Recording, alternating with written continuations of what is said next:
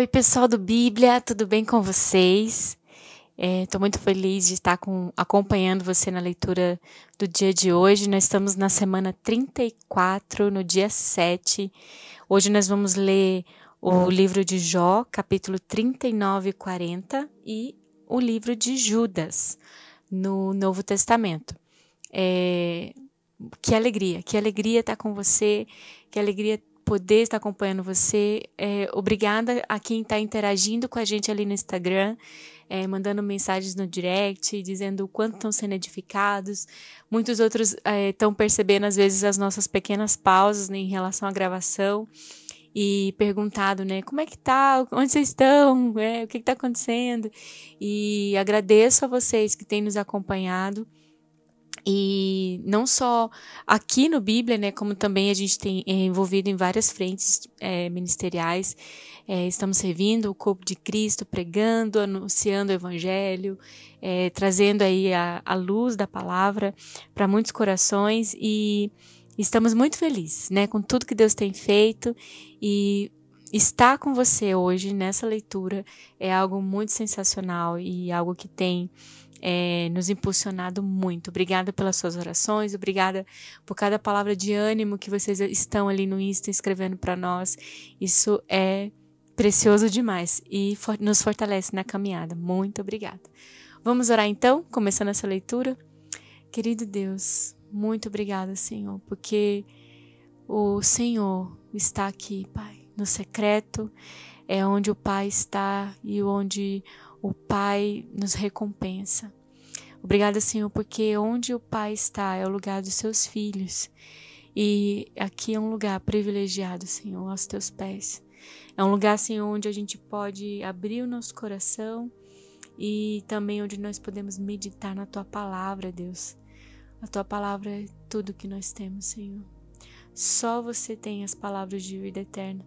E nós queremos hoje nos debruçar nesses livros, Senhor, e perceber a tua presença conversando conosco.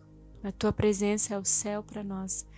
A tua presença é tudo que faz a diferença em tudo que nós fizemos, em tudo que nós fazemos, Pai. Em nome de Jesus, te oramos e te agradecemos com gratidão. Amém. Jó, capítulo 39. Você sabe quando as cabras monteses dão a luz? Você está atento quando a corça tem o seu filhote? Acaso você conta os meses até elas darem a luz? Sabe em que época elas têm as suas crias? Elas se agacham, dão à luz os seus filhotes e as suas dores se vão.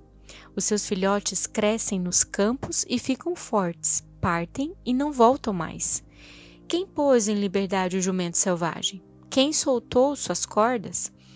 Eu lhe dei o deserto como lar, o leite seco de la... o leito seco de lagos salgados como sua morada. Ele se ri da agitação da cidade, não ouve os gritos do tropeiro. Vagueiam pelas colinas em busca de pasto e vai em busca daquilo que é verde. Será que o boi selvagem consentirá em servir você? E em passar a noite ao lado dos coxos de seu curral? Poderá você prendê-lo com um arreio no, na vala? Irá atrás de você arando os vales? Você vai confiar nele por causa da sua grande força? Vai deixar a cargo dele o trabalho pesado que você tem que fazer? Poderá você estar certo de que ele recolherá o seu trigo e ajuntará a sua eira? A avestruz bate as asas alegremente. Que se dirá então das asas de, e da plumagem da cegonha? Ela abandona os ovos no chão e deixa que a areia os aqueça, esquecida de que um pé poderá esmagá-los, de que algum animal selvagem poderá pisoteá-los. Ela trata mal seus filhotes, como se não fossem dela, e não se importa se o seu trabalho é inútil.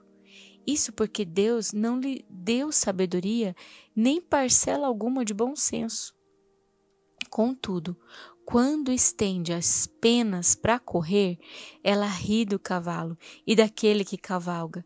É você que dá força ao cavalo? Ou veste o seu pescoço com uma crina tremulante? Você o faz saltar como um gafanhoto, espalhando terror, com o seu orgulho refolegar? Ele escarva com fúria, mostra com prazer a sua força e sai para enfrentar as armas. Ele ri do medo e nada teme, não recua diante da espada. A aljava balança ao seu lado, com a lança e os dados flamejantes. Num furor frenético, ele devora o chão, não consegue esperar pelo toque da trombeta. Ao ouvi-lo, ele relincha. Eia! De longe sente o cheiro de combate, o brado do comando e o grito de guerra. É graças à inteligência que você tem que o falcão alça voo e estende as asas rumo ao sul? É por sua ordem que a águia se eleva e no alto constrói o seu ninho? Um penhasco é sua morada e ali passa a noite. Uma escarpa rochosa é a sua fortaleza. De lá sai ela em busca de alimento e de longe seus olhos o veem. Seus filhotes bebem sangue, e onde há mortos, ali ela está. Disse ainda o Senhor a Jó: Aquele que contende com o Todo-Poderoso poderá repreendê-lo? Que responda a Deus aquele que o acusa. Então Jó respondeu ao Senhor: Sou digno, como posso responder-te? Ponho a mão sobre a minha boca. Falei uma vez mas não tenho resposta. Sim, duas vezes, mas não irei, não direi nada mais. Depois, o Senhor falou a Jó, do meio da tempestade: Prepare-se, como simples homem que é, e eu lhe farei perguntas, e você me responderá. Você vai pôr em dúvida a minha justiça? Vai condenar-me para justificar-se? Seu braço é como o de Deus. A sua voz pode trovejar como a dele? Adorne-se então de esplendor e glória, e vista-se de majestade e honra. Derrame a fúria da sua ira, olhe para todo orgulhoso e lance-o por terra. Olhe para todo orgulhoso e humilhe-o. Esmague os ímpios onde estiverem, enterre-os todos junto no pó. Encubra os rostos deles no túmulo. Então admitirei que a sua mão direita pode salvá-lo. Veja o behemote, que criei quando criei você, e que coma capim como o boi. Que força ele tem em seus lombos? Que poder nos músculos do seu ventre? Sua cauda balança como o cedro e os nervos de suas coxas são firmemente entrelaçados. Seus ossos são canos de bronze e seus membros são varas de ferro. Ele ocupa o primeiro lugar entre as obras de Deus. No entanto, o seu Criador pode chegar a ele com sua espada. Os montes lhe oferecem tudo o que produzem, e todos os animais selvagens brincam por perto. Sob os lotos se deita, oculto entre os juncos do brejó. Os lotos o escondem à sua sombra, os salgueiros junto ao regato o cercam. Quando o rio se enfurece, ele não se abala, mesmo que o Jordão encrespe as ondas encontram a sua boca. Ele se mantém calmo. Poderá alguém capturá-lo pelos olhos ou prendê-lo em armadilha e enganchá-lo pelo nariz?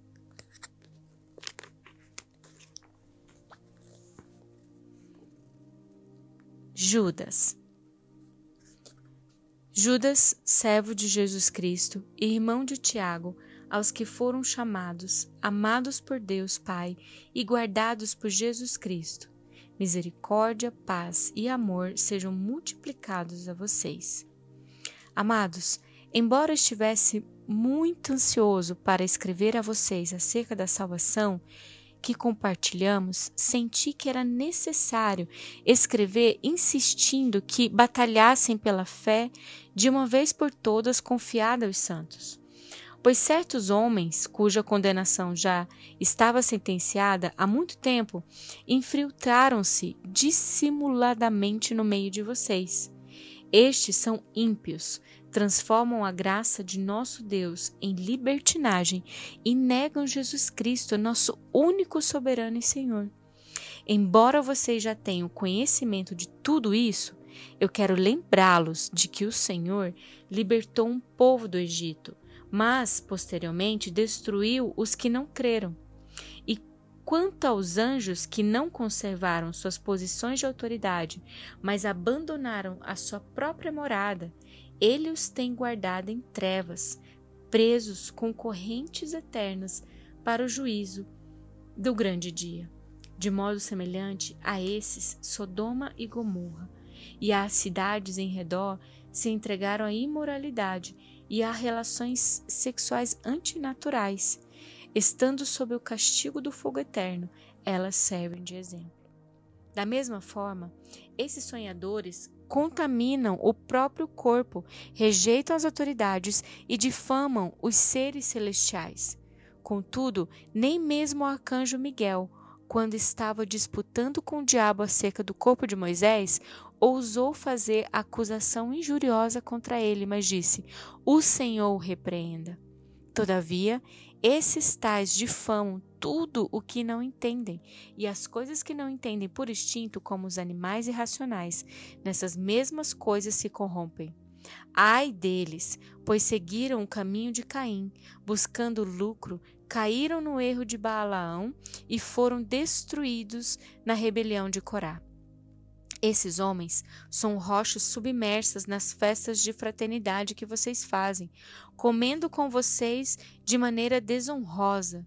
São pastores que só cuidam de si mesmos, são nuvens sem água, impelidas pelo vento, árvores de outono sem furtos, sem frutos, duas vezes mortas arrancadas pela raiz. São ondas bravias do mar, espumando seus próprios atos vergonhosos, estrelas errantes, para as quais estão reservadas para sempre as mais densas trevas. Enoque, o sétimo a partir de Adão, profetizou acerca deles Vejam, o Senhor vem com milhares de milhares de seus santos para julgar a todos e convencer todos os ímpios a respeito de todos os atos de impiedade que eles cometeram impiamente e acerca de todas as palavras insolentes que os pecadores ímpios falaram contra ele. Essas pessoas vivem se queixando, descontentes com a sua sorte e seguem os seus próprios desejos impuros, são cheios de si e adulam os outros por interesse.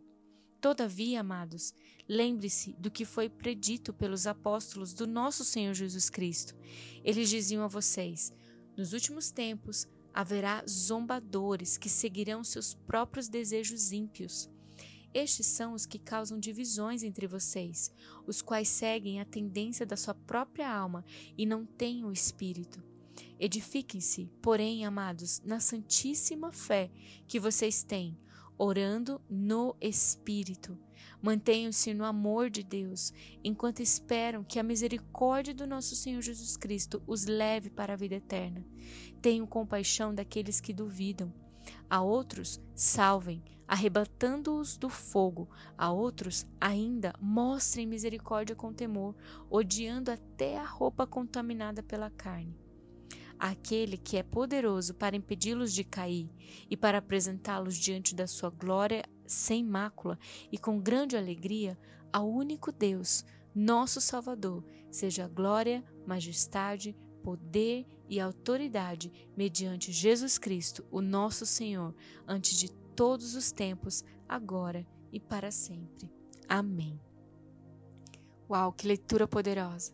Que você seja abençoado nesse dia e até amanhã.